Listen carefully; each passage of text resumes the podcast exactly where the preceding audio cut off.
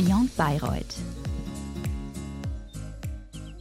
Hallo und herzlich willkommen zu einer neuen Folge des Beyond Bayreuth Jura Karriere Podcasts. Mittlerweile ja schon in unserer fünften äh, Staffel. Und nachdem ja im, im letzten Jahr, im alten Jahr, die Folge mit äh, Alex Schmidt und Felix Ruppert so gut ankam, dachten wir, wir gehen im RW-Café mal einen Tisch weiter und äh, holen uns äh, die nächsten beiden altbekannten Gesichter der RW-Fakultät rein. Und in diesem Sinne, äh, Christoph, Christoph Weber, Rudi Lang, ja, hallo und herzlich willkommen, dass ihr da seid. Es freut uns wirklich sehr, dass ihr uns die Ehre erweist. Und äh, genau, ich würde sagen, starten wir mal rein. Vielen Dank für die Einladung, euch beiden. Also auch danke vor allem, dass es so unkompliziert geklappt hat. Also, dass wir es jetzt so schnell einen Termin äh, finden konnten, ist äh, ja ein Segen, sage ich mal. Ja, kann ich mich auch nur anschließen und ja, freue mich äh, auf den Podcast. Ja, perfekt, perfekt. Um gleich mal reinzustarten, also was euch beide so ein bisschen vereint, wieso wir, wieso ihr auch aus unserer Sicht ein echt cooles Du seid, um hier äh, digital bei uns im Office zu sitzen, ist, dass ihr beide nicht direkt nach dem Abi an die Uni und vor allem die Uni Bayreuth gegangen seid. Ihr habt beide vorm Abi äh, gesagt, hey, ich wähle den Zwischenschritt über die FH unter anderem und habt euch so ein bisschen in das Rechtsgebiet eingefühlt, auch auf sehr praktische Art und Weise. Und da würde es uns mal interessieren, wie, wieso ihr euch eigentlich dazu entschieden habt und ähm, ja, aus welchem Grund ihr dann danach dachtet, so hey, die Uni Bayreuth und vor allem das Jurastudium ist doch was für mich und äh, das möchte ich mir auch weiterhin antun, um das mal sozusagen in der Klausurenphase jetzt. Ja, ich mache mal den Anfang. Also ist bei uns beiden, glaube ich, eine, eine längere Story. Klar, die Ausgangslage war wie bei jedem, glaube ich, der ähm, sich erstmal generell für ein Studium entscheidet. Also Abi gemacht ähm, in Bamberg in meinem Fall und dann drüber nachgedacht, ja, was, äh, was will ich eigentlich machen, was kann ich eigentlich machen und ja, ein bisschen ahnungslos gewesen. Also ich glaube, auch das äh, ist, glaube ich, eine Eigenschaft, die äh, relativ viele, auch Jurastudierende dann äh, vereint, dass man so ein bisschen, ja, eigentlich keine Ahnung hat so wirklich, was man machen möchte. Ähm, Im Rahmen der Schule hat sich so ein bisschen gezeigt, okay, ich, hab, ich war ganz gut in den sprachlichen Fächern, also Englisch, Spanisch habe ich auch gehabt ab der Oberstufe ähm, und auch Deutsch, das waren so meine Stärken. Habe mich dann aber auch gefragt, ja, was macht man damit eigentlich? Also beruflich betrachtet. Ähm, ist ja schön und gut, wenn man Sprachen lernt und auch irgendwie ein, vielleicht ein Studium anfängt, in dem man irgendwelche Sprachen lernt.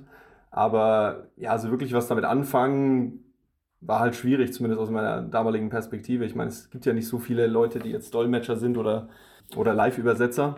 Und ja, dementsprechend habe ich mich ein bisschen umorientiert. Was gibt es denn für, für Studiengänge, die irgendwas mit Sprachen zu tun haben, wo aber Sprachen quasi nicht der Main Focus sind. Ähm, und dann bin ich eigentlich relativ schnell so auf BWL-Richtung äh, Studiengänge gestoßen, also International Management und sowas, das hat mich sehr angelacht, weil war ja International irgendwie im Namen drin und äh, war klar, dass es irgendwas wahrscheinlich mit Sprachen zu tun hat und dass man da ein bisschen sprachlich versiert sein muss und vielleicht auch sprachlich ähm, ja, irgendwas machen muss oder auch vielleicht neue Sprachen lernen kann dementsprechend. Der Hintergrund war noch so ein bisschen zu der Ausgangslage, dass ich nicht ähm, direkt an die Uni wollte. Also FH bzw. duales Studium, das war eigentlich von vornherein äh, mein Gedanke. Das lag hauptsächlich eigentlich an finanziellen Gründen. Also Finanzierung des Studiums wäre vielleicht ein bisschen schwierig gewesen ohne, ohne Arbeit nebenbei. Und ähm, ja, ich hatte auch keinen Bock, quasi keine Kohle mehr zu haben. Also das war ja quasi schon die Ausgangslage ähm, während der ganzen Phase vorm Abitur. Und das hat mich halt genervt, irgendwie nie so wirklich Geld zu haben und ähm, auch insbesondere nicht reisen zu können, besonders, was mich eigentlich gereizt hat, aber konnte ich nicht wirklich machen, weil ich hatte ja keine Kohle. Deshalb duales Studium.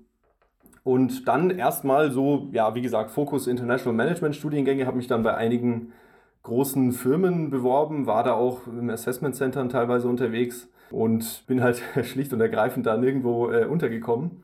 Also habe da nirgendwo eine Zusage bekommen parallel nebenbei habe ich dann noch diesen äh, Auswahltest, also diesen Beamtenlaufbahn-Auswahltest. Ich weiß gar nicht mehr genau, wie er, wie er hieß, um ehrlich zu sein. Ähm, jedenfalls dachte ich mir, okay, mache ich mal mit, weil ich habe ja eigentlich noch keine Ahnung, was ich machen will und schaue ich mir mal an.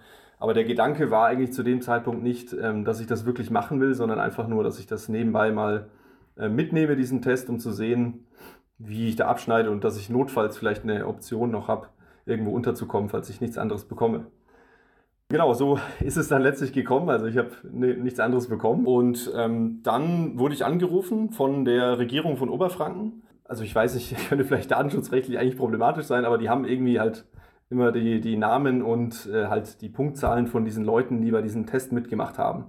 Ähm, das ist so ein System, das läuft nach, nach Platznummern. Also man nimmt da teil, ich weiß gar nicht, wie viele es sind in Bayern, also ziemlich viele. Ähm, und ich glaube, so normalerweise die ersten 300 bis 500 oder sowas, die kommen halt sicher irgendwo unter, weil die halt benötigt werden in irgendwelchen Behörden. Ich weiß gar nicht mehr, ob ich überhaupt in dieser Range war oder ein bisschen weiter hinten. Jedenfalls war der Personalbedarf relativ groß, ist er ja immer noch in der öffentlichen Verwaltung. Ähm, und dann wurde ich eben angerufen von der Regierung von Oberfranken mit Sitz in Bayreuth. Die haben mich zu einem Vorstellungsgespräch eingeladen ähm, und mich halt letztlich gefragt, also es war kein wirkliches Vorstellungsgespräch, die haben mich einfach nur gefragt, ob ich das wirklich machen will, so ungefähr. und ja, dann stand ich halt vor der Situation, keine zu, sonstige Zusage zu haben. Ins Ausland zu gehen, hatte ich mir noch überlegt, stattdessen. Das war aber auch wieder so ein bisschen ein finanzielles Problem und äh, außerdem hat das irgendwie jeder gemacht, deshalb fand ich es zu dem Zeitpunkt gar nicht so attraktiv, um ehrlich zu sein. Und dann habe ich mich eben ja für dieses duale Studium letztlich als Notlösung entschieden, ähm, zum Diplom-Verwaltungswirt an der Fachhochschule für öffentliche Verwaltung und Rechtspflege in Bayern, Fachbereich Allgemeine Innere Verwaltung in Hof. Das ist quasi der gesamte, sehr lange Titel dieser Institution, der, glaube ich, inzwischen auch anders äh, lautet. Also ich glaube, inzwischen ist es die Hochschule für den öffentlichen Dienst in Bayern. Genau, jedenfalls bin ich so über Umwege und ein bisschen als Notnagel eigentlich da letztlich untergekommen. Genau, ja, dann äh, hake ich einfach mal ein. Also bei mir war es äh, relativ ähnlich von der Ausgangssituation her. Ähm, ich habe mich für Sprachen sehr viel interessiert und fürs Ausland. Also war ich schon immer ähm, sehr interessiert und vor allem für den Nahen Osten. Da war ich auch ja, nach dem Abi gleich reisetechnisch äh, unterwegs und äh, deswegen, ich habe mich dann erstmal äh, streckte längs nach dem Abi dann tatsächlich ins Unistudium gestürzt. Ich habe zwei Semester äh, Politik, Wissenschaften und Islamwissenschaften ähm, an der Universität Bamberg studiert. Ich habe aber zwei Sachen gemerkt. Erstens, was Rudi schon gesagt hat, Kohle ist irgendwie schwierig und ich konnte nicht so viel reisen, wie ich eigentlich äh, wollte. Und ähm, ja, auch mit den Perspektiven. Ähm, also eigentlich, was man so immer mitbekommen hat, äh, war, dass man im Endeffekt immer ja so ein bisschen auf Glück angewiesen ist ähm, und dass, egal wie viel ich hier mache, dass das im Endeffekt mir jetzt nicht irgendwie so diese Agency gibt, dass ich machen kann, was ich will danach. Also ich war in dem Studium auch ziemlich gut, aber irgendwie so dieses, ich war dann so in der Luft geschwebt und ich konnte mich dazu irgendwie nicht motivieren, das dann bis zum Ende durchzustehen und dann irgendwie mit Ende 30 da irgendwie dazustehen und nichts anfangen zu können. Ähm, und dann habe ich im Endeffekt auch aus der Not heraus, so auch aus ja nichts Besseres zu tun wissend, habe ich den Beamtest oder diesen äh, Laufbahntest, also ich genau, den na genauen Namen weiß ich auch nicht, habe ich mitgeschrieben. Ähm, und wurde dann eben vom Oberlandesgericht Bamberg angerufen, so, ja, äh, wollen Sie nicht mal auf äh, unser äh, Assessment Center oder strukturiertes Interview oder wie das heißt, äh, mitkommen? Dann bin ich dahin und ich dachte mir so, ja, Justiz klingt ja eigentlich ganz cool. Also ich hatte von äh, Recht und äh, so überhaupt keine Ahnung. Also wenn ich heute an die Antworten denke, die ich da gegeben habe, äh, ziemlich peinlich. In der Schule, ich hatte auch nicht Recht, Recht und Wirtschaft in der Oberstufe, ich hatte Erdkunde und Geschichte, weil mich das mehr interessiert hat. Also ich konnte mit Recht, konnte ich eigentlich überhaupt nichts anfangen. Das war für mich komplett fremdartig. Aber irgendwie so, was die erzählt haben, hat eigentlich schon ganz cool geklungen und ich habe mir gedacht, ich verdiene äh, Geld ähm, ich kann was arbeiten und die Tätigkeit klingt ganz spannend. Und ich habe mir dann schon so im Hinterkopf schon so ein bisschen das, die Möglichkeit offen gehalten, so danach noch irgendwas anderes zu machen. Aber ich habe mir gedacht, ja, jetzt, äh, ich, will, ich will was arbeiten, ich will was Handfestes in der Hand haben. Genau, und so bin ich dann im Endeffekt auch da dann eben an, die, an den Fachbereich äh, Rechtspflege gekommen, äh, der in Starnberg ist. Also hier sehr schöne Lage am Starnberger See, das war ja auch ganz nett. Genau, und so bin ich dann im Endeffekt in die Beamtenlaufbahn reingeschlittert. Ja, Rudi, Christoph, herzlich willkommen auch von meiner Seite. Schön, dass ihr euch heute die Zeit nehmt und da ja uns Rede und Antwort steht. Wir haben jetzt schon gehört, dass es bei euch gar nicht so das primäre Ziel war, quasi den Zwischenschritt FH als Karrieresprungbett für das Jurastudium und für alles, was danach kommt, so zu nehmen. Was war für euch dann der Antrieb quasi nach eurem abgeschlossenen FH-Studium, den juristischen Karriereweg dann einzuschlagen und wirklich die Karriere als Volljurist dann auch anzustreben? Ja, äh, auch wieder ein bisschen über Umwege, sage ich mal. Also es ging los in Hof bei mir. Also war da jetzt in den ersten Semestern ähm, nicht besonders gut, sage ich mal, in den Klausuren. Also das fing schon damit an, dass ich auch zu Schulzeiten, äh, ich hatte zwar Wirtschaft und Recht in der Oberstufe, das gibt es ja in Bayern, aber es hat mich nie so wirklich gecatcht.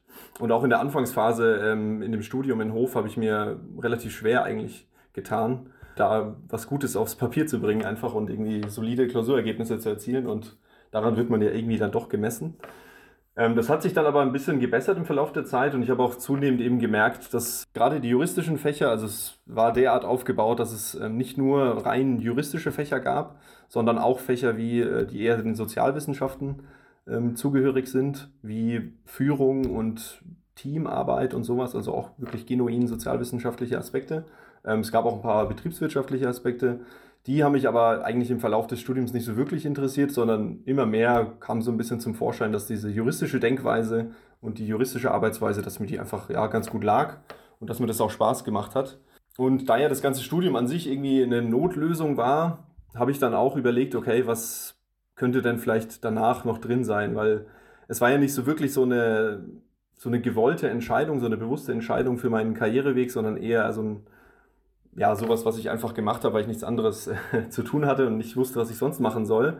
Ich dachte mir aber, okay, so ein bisschen um Selbstverwirklichung zu erreichen, was könnte ich denn danach noch machen? Was will ich denn wirklich eigentlich machen und in meinem Leben irgendwie äh, erreichen oder studieren? Und dann dachte ich mir eben, okay, wie wäre es denn vielleicht danach noch ein Jurastudium dran zu hängen? Ähm, der Gedanke war der, erstmal kam der relativ schnell, sobald ich halt angefangen habe, relativ gute Klausurergebnisse in Hof zu erzielen. Dann dachte ich mir, okay, scheint mir ja zu liegen. Vielleicht würde dann auch ein Jurastudium danach mir ganz gut liegen.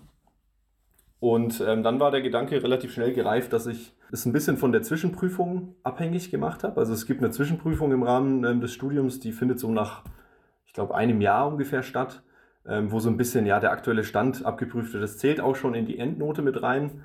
Ähm, also das ist anders als jetzt im Staatsexamen. Aber man sieht so ein bisschen eine Standortbestimmung. Und ich habe mir persönlich gesagt, okay, wenn das gut laufen sollte, dann scheint ja eine Perspektive vielleicht da zu sein, ähm, dass auch ein Jurastudium im Anschluss gut funktionieren könnte. Und genau, dann lief halt die Zwischenprüfung dementsprechend gut nach diesem Jahr oder weiß nicht mehr genau, ob es ein Jahr oder ein bisschen mehr als ein Jahr war.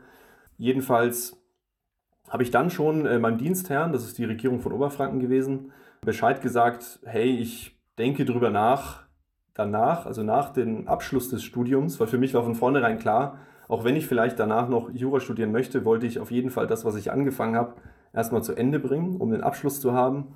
Außerdem hat man ja schon zu, äh, schon zu Schulzeiten gehört, Jurastudium, schwierige Sache, vielleicht schaffst du es gar nicht und am Ende stehst du mit leeren Händen da.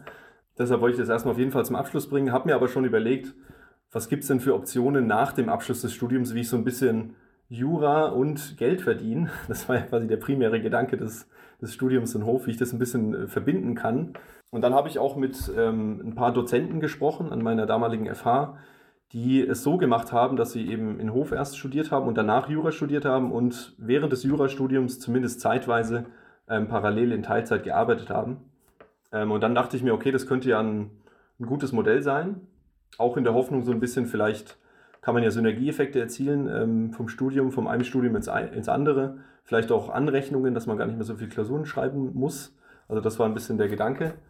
Genau, dann hatte ich das relativ schnell schon abgeklärt mit meinem Dienstherrn, ähm, dass das funktionieren würde. Also dass quasi eine Teilzeitbeschäftigung direkt nach Abschluss des Studiums in Hof ähm, funktionieren würde und dass ich dann ähm, parallel Jura studieren könnte. Und ich sage mal, der, der große Gedanke hinter dem äh, hinter dem anschließenden Jurastudium war eigentlich der, dass ich mir generell gedacht habe, ich habe noch nie was so wirklich mit vollem Ehrgeiz zu Ende gebracht. Also Abitur war mehr so ein bisschen hängen und würgen. Also es war nicht schlecht, aber es war auch nicht wirklich so, dass ich besonders viel Effort reingesteckt hätte.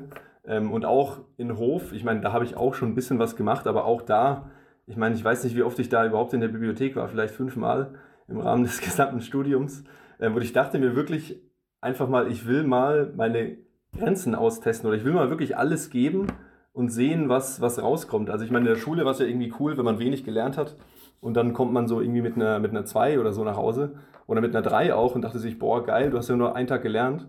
Aber ich dachte mir auch, was, was würde denn passieren, wenn ich mal wirklich alles reinstecken würde oder alles geben würde? Weil ich dachte mir, okay, irgendwann hat man später wahrscheinlich, bereut man es, wenn man nicht in der, in der Jugend ein bisschen fleißiger war und so ein bisschen geschaut hat, was kann man eigentlich wenn man wirklich vollen Effort reinsteckt. Ähm, und das war so ein bisschen der große Gedanke, sage ich mal, hinter dem anschließenden Jurastudium, einfach zu sehen, okay, schaffst du es überhaupt quasi, bist du persönlich überhaupt in der Lage dazu, mal etwas mit 100 Prozent durchzuziehen? Dann würde ich mich äh, da gleich anschließen. Ähm, da gibt es, glaube ich, viele Parallelen. Ich kann bei mir äh, sagen, was bei mir so den Ausschlag gegeben hat, ist, dass der Rechtspfleger ja in der Justiz äh, sehr eng abgestimmt mit dem Richter arbeitet. Also wenn man sich jemand mal ins Rechtspflegergesetz reinschauen will, das ist irgendwo im Habersack beim GVG und der ZBO hinten. Der Rechtspfleger hat im Endeffekt so originäre Richteraufgaben ähm, übernommen, aber eben nur solche im Endeffekt, die nicht Rechtsprechung sind, also die nicht der Streitentscheidung äh, zugänglich sind. Das heißt, was passiert, wenn man als Rechtspfleger arbeitet? Man kann sehr viel machen, aber man kommt irgendwo zu richtig interessanten Sachen, aus meiner Sicht jedenfalls, waren es damals die richtig interessanten Sachen, dann heißt es, ja, das macht aber der Richter. Das, das könnt ihr nicht machen. Und ich bin da so strukturiert, auch von der Persönlichkeit her, wenn mir jemand sagt, ich kann was nicht machen, dann will ich es unbedingt machen. Und da war ich in meiner Ehre so ein bisschen herausgefordert. Das war das eine, äh, was mich dann so motiviert hat. Bei mir war es auch ähnlich mit den Klausurergebnissen. Am Anfang waren die nicht sehr gut. Unser Studium in Starnberg war noch ein bisschen rechtlicher, denke ich, als das in Hof. Ähm, deswegen noch ein bisschen, noch ein bisschen mehr so am Jurastudium dran, aber so, ich sag mal, im zweiten Jahr wurden meine äh, Klausurergebnisse schon sehr, sehr gut. Da habe ich irgendwie den Bogen rausbekommen und dann haben ja auch einige von den Dozenten, bei uns waren auch einige Richter eben äh, Dozenten, die auch Rechtspfleger waren, also ähnlich wie bei Rudi auch, die das ähnlich gemacht haben und die haben mir dann so nahegelegt, also mit meinen Ergebnissen so, ja, soll ich mir das doch mal überlegen. Und dann ein ganz wesentlicher Punkt für mich war eben auch noch, ähm, das wird vielleicht jeder wissen, der zu, vor allem Lehrer zum Beispiel in der Familie hat oder so. Was mich extrem gestört hat, war, dass man in dem Beamtenverhältnis mit dieser speziell auf diese Beamtenlaufbahn ausgerichteten Ausbildung sehr stark dem Dienstherrn ausgeliefert ist, sage ich mal. Ne? Man, man, ist nicht so in der freien Wirtschaft nicht so wirklich brauchbar und man wird zum Beispiel auch räumlich hinversetzt, äh, wo die einen halt gerade haben wollen. Also es werden vor allem die Lehrer äh, wissen. Und das hat mich extrem gestört. Und das habe ich gedacht, das ist also diese Fremdbestimmtheit und, und auch, dass ich da so durch meine Ausbildung, durch meine sehr, sehr spezifische Ausbildung davon irgendwie abhängig bin, das hat mich extrem gestört. Und ich wollte mir diese Freiheit erarbeiten einfach. Ja? Und ähm, das habe ich gesehen, dass ich mir, dass ich mir diese äh, Freiheit eben ähm, erarbeite. Und ähm, das habe ich gesehen, das kann das Jurastudium halt. Ich kann, also ich habe damals mit dem Ziel bin ich dann natürlich dann auch später aus dem Jurastudium rausgegangen, Richter zu werden. Das hat sich in der Zwischenzeit so ein paar Mal geändert, was ich dann eigentlich machen will. Aber diese Wahlfreiheit, die einem dieses, ähm, dieser Volljurist einfach bietet, das war für mich ein ganz, ganz wesentlicher Punkt. Und ja, für mich war es auch so, ne, also schon gehört, also meine, meine Bildungsbiografie ist ein bisschen wilder ich wollte, äh, weil ich dieses erste Studium halt nicht zu Ende gebracht habe, wollte ich auch nochmal so richtig was durchziehen und mal schauen so, okay, wie schlag ich mich da? Und ich habe gedacht, ja, das ist jetzt die Chance, das muss ich jetzt hier machen an dieser Stelle. Ähm, ich habe die besten Voraussetzungen, die es dafür gibt eigentlich mit dieser Vorbildung und ähm, wenn nicht jetzt, wann dann und Herausforderungen annehmen.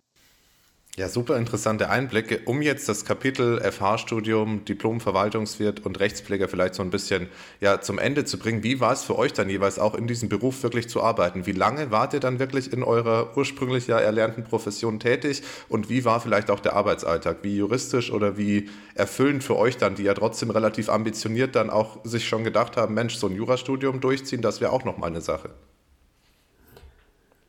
Genau, also bei mir hat es ähm, vier Semester gedauert. Also insgesamt habe ich vier Semester ähm, quasi gearbeitet bei der Regierung von Oberfranken. Also es gab so eine Art ähm, Übergangsphase. Also das äh, Studium in Hof war quasi vorbei, aber ich habe noch nicht mit dem Studium in Bayreuth begonnen. Das waren, glaube ich, so ein, zwei Monate, in denen ich dann in Vollzeit ähm, gearbeitet habe.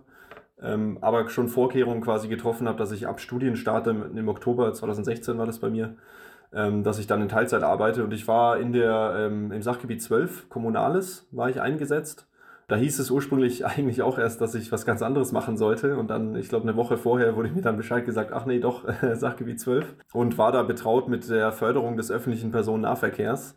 Ähm, also es war so eine Art äh, Haushalts, also nicht so eine Art, sondern es ist eine haushaltsrechtliche ähm, Geschichte gewesen. Es ging viel um Förderrichtlinien, ähm, und solche Aspekte. Quasi es kamen oft Kommunen, die an uns herangetreten sind, die halt irgendwelche Baumaßnahmen getroffen haben, auch wenn es jetzt nur ein Buswartehäuschen oder sowas ist oder eine komplette Busspur, ähm, dann wurde das eben mit Mitteln aus einem speziellen Fördertopf des Freistaats Bayern äh, bezuschusst und dafür war ich quasi zuständig, diese Bezuschussung äh, quasi zu verteilen. Erfüllend würde ich sagen, war es jetzt äh, nicht unbedingt. Also es hatte ja auch nicht besonders viel mit Jura zu tun. Ich meine, klar, es ist Haushaltsrecht, aber gerade im äh, Haushaltsbereich merkt man, dass halt einfach sehr, sehr viel von politischen Opportunitäten abhängt ähm, und man rechtlich eigentlich gar nicht so viel steuern kann. Wenn halt irgendwie beschlossen wird von Seiten des Ministeriums, dass irgendeine Fördermaßnahme äh, durchgesetzt werden soll, dann gibt es halt irgendwie einen neuen Fördertopf, neue Fördermittel, auch wenn kurz vorher quasi eigentlich noch die Auskunft richtig war, dass es für eine spezielle Maßnahme keine Fördergelder gibt. Das hat mich auch so ein bisschen gestört, dass es so ein Bereich war, der eigentlich so ein bisschen fernab des Rechts ähm, operiert, weil ich wollte ja gerade Jura studieren und mich so ein bisschen in dem Juristischen vertiefen. Ähm, ich dachte mir aber auch, okay, ähm, es passt halt von der, von der räumlichen Lage her. Also ich konnte dann eben mein Studium da durchziehen, war auch in Bayreuth jeweils, hatte da meine Teilzeitstelle. Also es hat von den Rahmenbedingungen einfach gut gepasst und ich dachte mir, okay, für die Übergangszeit, bis ich dann äh, Examen schreibe und das Jurastudium äh, halt abschließen kann, für diese Übergangszeit ist es in Ordnung, auch wenn es im täglichen Alltag, wie gesagt, es gab schon Phasen, wo es mich ein bisschen gestört hat, wo ich dann ein bisschen, was heißt gelangweilt, aber man ähm, hat sich halt nicht so ganz mit dem identifizieren können. Also es wäre jetzt, sage ich mal, für die, für die langfristige Perspektive für mich nichts gewesen. Es gibt auf jeden Fall Bereiche im Rahmen ähm, dieses Studiums, die schon vielleicht für mich was gewesen wären. Also es gibt ja auch zum Beispiel, wenn man in die Baurechtsabteilung geht, im Landratsamt oder sowas. Daran habe ich auch gedacht. Also quasi, falls ich das Studium nicht durchziehen sollte, dann hätte ich schon noch einen Wechsel in Erwägung gezogen und es hätte schon durchaus sein können, dass mir das dann da gut gefällt. Aber so war es, wie gesagt, weil es nicht so ein genuin juristischer Bereich war, war es jetzt nicht so, sage ich mal, mein Traumjob, aber es war halt für die Finanzierung in Ordnung.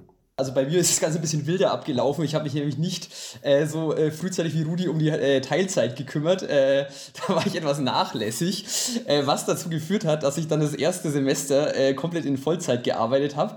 Und also ich habe an, ich habe auch nicht in Bayreuth zuerst studiert, sondern in Würzburg und ich war an den Amtsgerichten Gemünden am Main und Würzburg dann im Grundbuchamt das war schon sehr viel juristischer, denke ich, als das jetzt, was, was Rui da dann äh, äh, gemacht hat, also von der, von der, von der Tätigkeit her.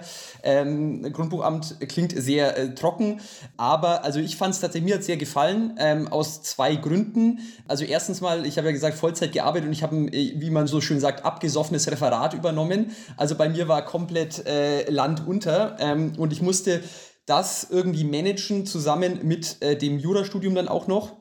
Aber ich habe dadurch sehr viel gelernt, weil ich hatte sehr viel, ich habe natürlich sehr eng mit den Notariaten zusammengearbeitet, was man im Grundbuchamt einfach macht äh, und mit den Notaramtleuten. Ähm, und ich habe meine, also das war, ich fand das sehr cool, weil ich einfach sehr, sehr, ähm, ich habe immer einen sehr direkten Draht zu den Leuten gehabt so und äh, konnte, habe dadurch sehr viel gelernt, wie man einfach effizient und, und rational arbeitet. Und äh, das Grundbuchamt ist tatsächlich auch dahingehend, für mich war es super spannend, weil man dann zum Beispiel auch äh, sehr viele so IPR-Fragestellungen hat, ähm, was man jetzt als Rechtspfleger zum Beispiel sogar mehr als im Jurastudium macht, weil man zum Beispiel ähm, äh, tschechisches Ehepaar, türkisches Ehepaar, ja, welches, welches Recht ist dann zum Beispiel bei dem Grundstück da anwendbar, haben wir dann irgendwie eine brasilianische Errungenschaftsgemeinschaft oder so, die wir dann da ins Grundbuch eintragen und solche Geschichten. Oder sind jetzt zum Beispiel diese komischen ähm, Grunddienstbarkeiten von irgendwelchen Windrädern, die die da hinstellen oder irgendwelche Leitungsrechte oder ist das jetzt hier materiell materiellrechtlich zulässig, was wir ja auch dann prüfen im Endeffekt. Das hat mir schon sehr viel Spaß gemacht, muss ich sagen. Wäre aber auf Dauer auch nicht mein, mein also ich sag mal, für eineinhalb Jahre, also ich habe drei Semester gemacht, eineinhalb Jahre war es cool. Ähm, so mein Leben lang wollte ich das auf jeden Fall nicht machen. Aber ich hatte sehr, sehr coole Kollegen. Ähm, dadurch hat es einfach äh, super Spaß gemacht. Und es hätte auch noch andere Bereiche gegeben. Also zum Beispiel im, in der Ausbildung auch ähm, habe ich zur Staatsanwaltschaft, Strafvollstreckung, Vermögensbeschlagnahmemaßnahmen im Ermittlungsverfahren und so. Das hat mir sehr viel Spaß gemacht. Ähm, aber dazu bin ich dann nicht mehr gekommen, weil ich dann äh, eben nach dem dritten Semester äh, die Segel gestrichen habe nach der nach der Zwischenprüfung und dann rausgegangen bin, also auch mit einem weinenden Auge tatsächlich, war doch, also mir hat es mir hat's, äh, sehr, sehr gefallen, weil es eben auch tatsächlich eine juristische Tätigkeit war. Ja, es heißt ja immer, die Mühlen der Verwaltung malen langsam, aber Rudi, du bist ja heute super effizient unterwegs. Du hast tatsächlich schon äh, die nächste Frage teilweise mitbeantwortet, wieso du eigentlich nach Bayreuth gekommen bist. Das hat sich ja jetzt schon, schon äh, ergeben. Die Frage, die noch bleibt, der Teil der Frage, die noch bleibt, ist, wieso du eigentlich hier bist. Und Christoph an dich, du hast dann irgendwann die Segel gestrichen, warst dann aber erzählungsmäßig Stand jetzt noch in Würzburg. Wie hast du dich eigentlich nach Bayreuth gezogen und wieso bist du immer noch hier? Also dann fange ich jetzt mal, mal, mal an mit der, mit, der, mit der Beantwortung der Frage. Ja, ähm, ganz prosaische Erwägungen. Ähm, also ich war, ähm, habe dann ja meinen Job da gekündigt hatte einfach nicht mehr so viel Geld monatlich zur Verfügung und ich wollte meinen Eltern auch nicht äh, sehr auf der Tasche liegen, äh, weil ich einfach schon mal Geld verdient hatte und dann, dann macht einem das einfach nicht mehr so, also dann macht das einem keine Freude mehr einfach. Und ja, Würzburg relativ, trotzdem relativ hohe Lebenshaltungskosten und dann war ich mit der Zwischenprüfung fertig. Also ich konnte eigentlich die Uni wechseln und dann hat mir damals ein äh, guter äh, Freund von mir hat mir angeboten, hey, in unserer WG in Bayreuth wird ein Platz frei, willst du rüberkommen? Da kannst du für, da konnte ich für die Hälfte vom Geld auf der doppelten Fläche wohnen und dann habe ich mir gedacht so, ja, okay, whatever. Ähm, also rein wirtschaftlich äh, prosaische Erwägungen eigentlich. Und natürlich, ja, weil ich mich, äh, weil ich wusste so, dass äh, die WG cool werden wird. Ähm, also es waren eher so, sage ich mal, äh, wirtschaftliche und soziale Erwägungen eher jetzt, als dass ich jetzt wie viele, also ich habe jetzt von den letzten Podcasts immer gehört, alle schon so wegen der Vivice hergekommen sind. Ähm, das war bei mir überhaupt nicht der Fall. Es war also war, war rein, weil Bayreuth einfach sehr kostengünstig zum Leben war. Ja, für mich war letztlich die Ausgangssituation ja, dass ich, dass mein Dienstherr schon zu Studiumszeiten ähm, in Hof die Regierung von Oberfranken war ähm, die ja ihren Sitz in Bayreuth hat, klar, ähm, hat aber auch, also die Landratsämter gehören auch dazu, also es ist auch möglich, dass man danach in einem Landratsamt eingesetzt wird. Kann Wunsiedel sein, kann Bayreuth sein, kann auch irgendwas anderes sein. Ähm, jedenfalls ist dann bei mir natürlich der Gedanke gereift, okay, wo wäre es denn am sinnvollsten zu sein, wenn ich parallel studieren will? Natürlich möglichst an einem Ort, wo man auch studieren kann, auch Jura studieren kann. Ähm, und also meine Ausbildungszeit habe ich vorwiegend am Landratsamt Bamberg ähm, absolviert da gibt es aber bekanntlich natürlich keine Jurafakultät. Deshalb ähm, war dann der Gedanke relativ schnell, okay, dann vielleicht Bayreuth. Der, mein Dienstteil war ja sowieso die Regierung von Oberfranken. Ähm, warum fange ich dann nicht quasi direkt bei der Regierung von Oberfranken und nicht bei irgendeinem untergeordneten ähm, Landratsamt an? Ähm, und das hat sich dann auch mit der Stelle eben so ergeben, dass ich quasi direkt dort genommen wurde und sie mir angeboten haben, eben, dass ich in Bayreuth arbeiten kann und also auch von meiner Seite daher eigentlich rein wirtschaftliche Erwägung, beziehungsweise mein Arbeitgeber war einfach hier. Dementsprechend musste ich faktisch nach, nach Bayreuth gehen. Und ja, so kam das letztendlich. Also ich hatte dann auch drüber nachgedacht, okay, was wäre, wenn? Also wenn ich nochmal woanders studieren will, dann müsste ich natürlich mich bei einem anderen Dienstherrn bewerben, der wahrscheinlich wenig begeistert ist, dass ich quasi direkt in Teilzeit anfange. Also das war natürlich auch ein bisschen Erwägung, die, äh, die mir da im Kopf rumging. Und dann war Bayreuth einfach die naheliegende und ja, effizienteste und auch unkomplizierteste Wahl im Ergebnis. Ja, ihr habt es gerade angesprochen, es waren wirtschaftliche Erwägungen, aber es war entgegen der Masse nicht die WWZ, die bei euch dann ausschlaggebend war, so gesehen. Ihr habt es vorhin auch schon mal kurz anklingen lassen, ihr seid beide relativ auslandsaffin. Ihr möchtet gerne viel reisen, ihr möchtet gerne viel Zeit im Ausland verbringen. Nach dem Abi war es aus monetären Gesichtspunkten vielleicht nicht immer möglich. Wie ist es seit dieser Zeit, also seit der Schulzeit quasi gewesen? Wie steht ihr grundsätzlich zum Thema Auslandsaufenthalte? Was konntet ihr da für Erfahrungen dann vielleicht während eurer Studienzeit auch machen? Und Christoph, bei dir vielleicht, äh, wie kam es auch zu einem relativ ungewöhnlichen Aufenthalt jüngst in der Mongolei und wie hat sich der so gestaltet? Also das Thema Auslandsaufenthalte hat mich ja schon äh, zu, gegen Ende der Schulzeit begleitet. Ich habe ja überlegt, okay, äh, gehe ich danach vielleicht ins Ausland? Ähm, das war gestützt auf die Erwägung, dass ich einfach noch nie so wirklich im Ausland war. Also ich war zwar mit meinen Eltern ein paar Mal irgendwo in Italien oder so, aber ich war nie so wirklich alleine mal ein bisschen oder auch eine längere Zeit äh, im Urlaub. Also ich bin faktisch kein einziges Mal geflogen, glaube ich, bevor ich mit dem Studium in Hof äh, angefangen habe. Und der Gedanke war halt so ein bisschen aus der, aus der eigenen Comfort Zone rauszukommen. Also ich wollte ja quasi schon nach der Schule ins Ausland und dann war es für mich eigentlich klar, ähm, wenn ich das nicht mache, dann mache ich zumindest ein Auslandssemester, ähm, was die FH in Hof auch glücklicherweise angeboten hat. Also man konnte auch im Rahmen dieses FH-Studiums ein Auslandssemester ähm, einbauen. Dann war mir auf jeden Fall klar, okay, das, das muss ich machen. Also ich wollte es ja quasi vorher schon für einen noch längeren Zeitraum machen. Auf jeden Fall zumindest das Semester mitnehmen. Das Beste daran war eigentlich, oder die Rahmenbedingungen waren auch insofern perfekt, dass diese, dieses Auslandssemester im Rahmen des Studiums in Hof ist in eine Zeit gefallen, in der man eigentlich im Amt hätte arbeiten müssen. Also es war quasi ein Praxisabschnitt, den man einfach sich dadurch sparen konnte, dass man ein Semester ins Ausland geht. Und auch vor dem Hintergrund war ja irgendwie klar, okay, ich meine, man müsste ja fast bescheuert sein, äh, das nicht, zu, nicht machen zu wollen oder nicht zu machen, dass man quasi einfach ja letztlich Urlaub hat für ein paar Monate, in der man halt im Ausland sein kann. Man bekommt normal sein Gehalt weiter bezahlt. Man bekommt auch noch zusätzlich die Erasmus-Förderung. Also es war es waren einfach die perfekten Rahmenbedingungen, um äh, einen Auslandsaufenthalt anzugehen. Und genau, ich war dann in Tallinn in Estland. Das war quasi eine Kooperation, die die äh, Uni in Hof, äh, die, die FH in Hof angeboten hatte. Der Grund war auch da relativ simpel, beziehungsweise vielleicht auch ein bisschen äh, seltsam. Es war eigentlich nur Neugier. Ich dachte mir, ich kenne niemanden, der jemals dort war. Und äh, mir hat noch nie jemand was erzählt, wie es dort ist oder was da so, was da so abgeht. Ähm, und dann war es aus reiner Abenteuerlust heraus, dachte ich mir letztlich, okay, dann gehe ich da mal hin, schaue mir das mal an. Also ich meine, wird ja bestimmt spannend sein, wie das da so ist. Und ich habe ja auch selbst äh, ein bisschen eine Migrationsgeschichte. Also ich bin ja in Russland geboren und dann relativ zeitig schon nach Deutschland ähm, gezogen, aber ich habe so ein bisschen noch einen russischen Background gehabt und auch ein bisschen äh, verstehe ich Russisch und kann es auch ein bisschen sprechen. Und dann dachte ich mir, okay, Baltikum, Nähe zu Russland, dann kann ich dort vielleicht auch meine Russischkenntnisse noch ein bisschen vertiefen und auch da kulturell mich eben ein bisschen weiterbilden. Und ähm, ich würde auch im Nachhinein und auch zu jeder Zeit eigentlich sagen, dass äh, es kaum eine bessere Zeit gab in meinem Leben als die äh, im Auslandssemester. Also es war unglaublich.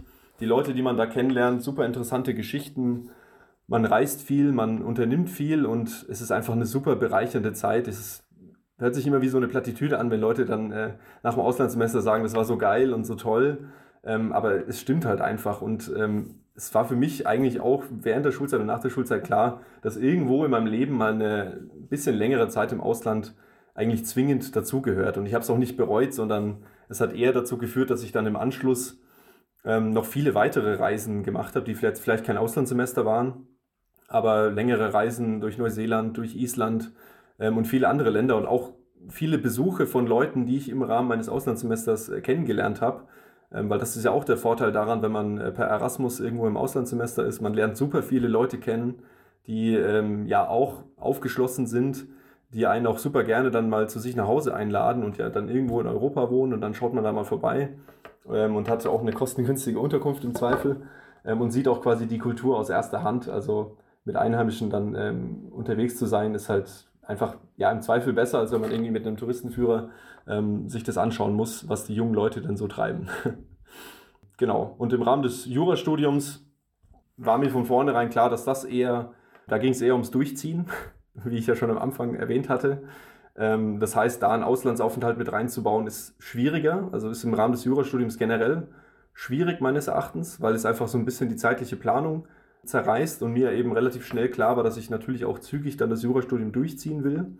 Da ich aber die Erfahrung mit dem Auslandssemester ohnehin schon gemacht hatte, habe ich dem auch nicht hinterhergetrauert. Also es war dann für mich kein Problem, dann auch die Zeit komplett in Bayreuth zu sein und nicht noch ein Auslandssemester zu machen, weil das, was das Auslandssemester ausmacht, diese Aufregung, auch dieses bisschen überfordert sein am Anfang, das habe ich ja alles quasi schon durchlaufen und habe diese Erfahrung vorher schon mitnehmen können. Dann würde ich noch mal kurz äh, was äh, sagen. Also bei mir war es leider so, dass die FH in Starnberg, also von der Justiz aus, so ein Auslandssemester nicht angeboten haben. Aber ich habe es ja am Anfang schon gesagt, warum ich auch dieses äh, Islamwissenschaftsstudium aufgenommen habe. Ja, also ich war schon immer sehr reiseaffin ähm, und ich war dann, also ich sag mal, ich habe keinen einzigen Urlaubstag in Deutschland verbracht. Also während, äh, sowohl während dem FH-Studium als auch dann während dem Jurastudium, ich war ähm, so, sobald ich meine Pflichttermine erledigt hatte, war ich weg, solange es eben ging.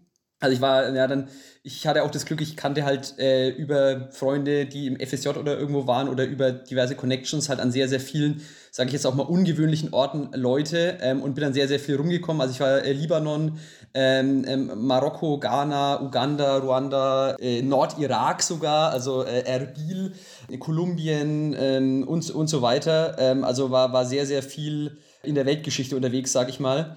Und dann im Rahmen vom, vom ähm, Jurastudium, dann habe ich mir auch überlegt, ja, also Auslandssemester wollte ich nicht machen, weil bei mir eben auch das im Vordergrund stand, ja, jetzt durchziehen. Ähm, also ich will jetzt hier nicht, nicht so ein riesen Ding reinreißen, aber ich wollte es trotzdem irgendwie wahrnehmen und dann habe ich mich eben dazu entschlossen, den äh, Wilhelm C. Wismut Court äh, daran teilzunehmen, weil ich dann dachte, ja, okay, das ist so ein bisschen äh, jetzt nicht ganz komplettes Semester raus, aber man ist trotzdem eben ein halbes Jahr im Endeffekt mit dem Ausland beschäftigt, englischsprachig unterwegs. Genau, da könnte man eigentlich eine komplette Podcast-Folge auch darüber machen, weil es war wirklich, also das Highlight meines Studiums, muss ich wirklich sagen. Also, also das, äh, der, der Mood Court, ähm, und ähm, bin sehr, sehr froh, dass ich das gemacht habe. Da waren wir dann eben auch, also äh, so grob, es gibt ja so eine Schriftsatzphase, wo man eigentlich sehr, sehr viel, ähm, ja, äh, Großkanzlei in der Universitätsstraße 30, also man hockt dann sehr, sehr viel in seinem Büro und arbeitet dann in Schriftsätzen. Und dann kommt aber die zweite Phase und die ist wirklich, wirklich cool und das ist diese mündliche Phase, wo man sehr, sehr viel rumreist. Also da waren wir dann in Helsinki, in Riga, in Belgrad, Dublin, ähm, also sind sehr, sehr viel rumgekommen in Europa und eben dann das Finale in Wien, wo dann eben die Teams aus, inzwischen sind es glaube ich 480 Universitäten weltweit teilnehmen und ähm, ja, also wirklich eine, eine super krasse Erfahrung, ähm, hat mir super viel Spaß gemacht. Ähm, das war bei mir das fünfte Semester. Ähm, da habe ich dann nicht so viel, sage ich mal, für das restliche Jurastudium gemacht, aber war es super wert. Und ähm, dann jetzt auch noch während meiner Mitarbeiterzeit, der hast du schon angesprochen, ähm, hatte ich jetzt im Januar 2023 eben die Möglichkeit, äh, für einen Lehrauftrag ähm, über die Hans-Seidel-Stiftung in die Mongolei zu gehen. Ähm, und dort ähm, zwei Wochen lang ähm, deutsches Handelsrecht oder German Commercial Law zu unterrichten, also so ein bisschen Handelsrecht, äh, Lauterkeitsrecht, Insolvenzrecht und so weiter. Kurze Erklärung vielleicht dazu. Das kommt eben daher, dass äh, die Mongolei eben, ja, war ein Satellitenstaat der UdSSR. Anfang der 90er Jahre ist dann eben auch wie in Ostdeutschland und im Rest des Ostblocks im Endeffekt dieses sozialistische Regime gefallen. Dann wollten sie eben auf eine Marktwirtschaft, freiheitliche Marktwirtschaft umschwenken, ja, dafür auch ein, ja, liberales Rechtssystem errichten und die haben nach Partnern im Endeffekt gesucht und sind dadurch Zufall auf die Hans-Seidel-Stiftung gekommen und die haben im Endeffekt seitdem äh, sehr stark eben diesen ja, wissenschaftlichen Austausch mit Deutschland gefördert und jetzt steht eben in der Mongolei gerade eine Handelsrechtsreform an und aus Anlass dessen ähm, haben sie eben nach einem deutschen ja, Experten gesucht, der dort eben äh, deutsches Handelsrecht auf Englisch unterrichtet. Ähm, und ja, die Stelle war wie für mich gemacht. Also, äh, wo danach gefragt wurde, da war ich so sofort, ja, äh, das muss ich machen. War jetzt auch sehr viel Aufwand, muss man sagen, aber äh, war eine unfassbar coole Erfahrung. Also ich war da, ähm, bin dann eben am 2. Januar 2023 äh, bin ich dann nach Ulaanbaatar geflogen äh, von München aus und ähm, ja, bei minus 40 Grad so in den schlimmsten Zeiten, also äh, kälteste Hauptstadt der Welt, war, war, war durchaus interessant äh, und habe dann da ja in der Uni einfach eine Vorlesung gehalten. Ja, also ich habe so ein bisschen, wer bei meiner Chefin Professor Schmidt schon die Handelsrechtsvorlesung gehört hat, eben darauf auch zu beiden Teilen aufbauend ähm, oder darum so ein bisschen strukturiert habe ich dann da eben äh, diese Vorlesung gehalten und mich eben auch mit äh, vielen Kollegen von der Uni da über diverse rechtliche Probleme eigentlich ausgetauscht. Das war sehr, sehr interessant, weil ja die Mongolei äh, hat eben, wie ich schon gesagt habe, so ein sehr junges Rechtssystem eigentlich. Ne? Also die mussten im Endeffekt von, von ein paar Monaten, Anfang der 90er Jahre, im Endeffekt aus dem Nichts ein Rechtssystem hochstampfen. Und man merkt im Endeffekt so ein bisschen, dass es noch so ein bisschen unrund ist an vielen Stellen. Ähm, was aber sehr spannend ist, weil man eben da auch so merkt, ja, viele Probleme, die wir in Deutschland auch hatten, zum Beispiel gerade im, Zivilprozessrecht haben sie gerade Probleme mit Prozessverschleppung. Das war Deutschland in den 1970er Jahren ein großes, großes Thema, Prozessrechtsbeschleunigungsnovelle und so weiter. Das war eben sehr, sehr spannend, sich darüber auszutauschen und da mit den Kollegen vor Ort zu diskutieren, weil eben, ja, das Problem ist auch, vielleicht so ein bisschen, wer sich so ein bisschen damit beschäftigt hat, so äh, akademische Subscriptions für Journals und so sind sehr, sehr teuer. Ne? Also die viele Unis oder können sich das da einfach halt nicht leisten. So eine durchschnittliche amerikanische Uni zahlt irgendwie 6 Millionen Dollar im Jahr für ihre Subscriptions. Das kann sich zum Beispiel, das können die sich nicht leisten. Das heißt, die haben halt einfach nicht so den ähm, Zugang auch zu vielleicht zu den Debatten, einfach vom Material her, das, äh, wie es jetzt ähm, zum Beispiel jetzt in Deutschland oder in den Vereinigten Staaten oder so abläuft im Gesellschaftsrecht zum Beispiel. Also wir haben sehr viel über ähm, so, äh, wem das was sagt, Bremer Vulkan, ähm, Tri-Hotel, also die äh, Haftung im Konzern im Endeffekt ähm, geredet, weil es da gerade ein großes Problem ist. Ja, Mongolei hat zum Beispiel sehr wichtig oder sehr groß ist der Minensektor, Bergbausektor. Problem, dass da dann diese Bergbaukonzerne im Endeffekt GmbHs im Endeffekt gründen, die die Umwelt verpesten und dann durch diesen Haftungsschirm im Endeffekt die solvente Konzernmutter im Endeffekt vor der Haftung abgeschirmt ist. Und das war super, super spannend, sich damit auseinanderzusetzen. Ähm, genau, und bin auch natürlich ein bisschen rumgereist, ähm, soweit das eben bei minus 40 Grad ging. Also ja, Mongolei ist eben viereinhalb Mal so groß wie Deutschland, drei Millionen Einwohner, also am dünnsten besiedelte Land auf dem Planeten. Das heißt, man ist nicht so weit rausgekommen, aber ähm, es war äh, ja eine super Erfahrung und wunderbare Möglichkeit, es auch so nochmal im Rahmen von meiner Mitarbeiterstellung hier im Endeffekt nochmal so einen Auf Auslandsaufenthalt zu machen und da eben auch in diesem juristischen Kontext ähm, sich so ein bisschen mit ähm, so ein bisschen mit, mit einer anderen Rechtskultur einfach ins Gespräch zu kommen. Ja, war sehr, sehr spannend. Beyond Bayreuth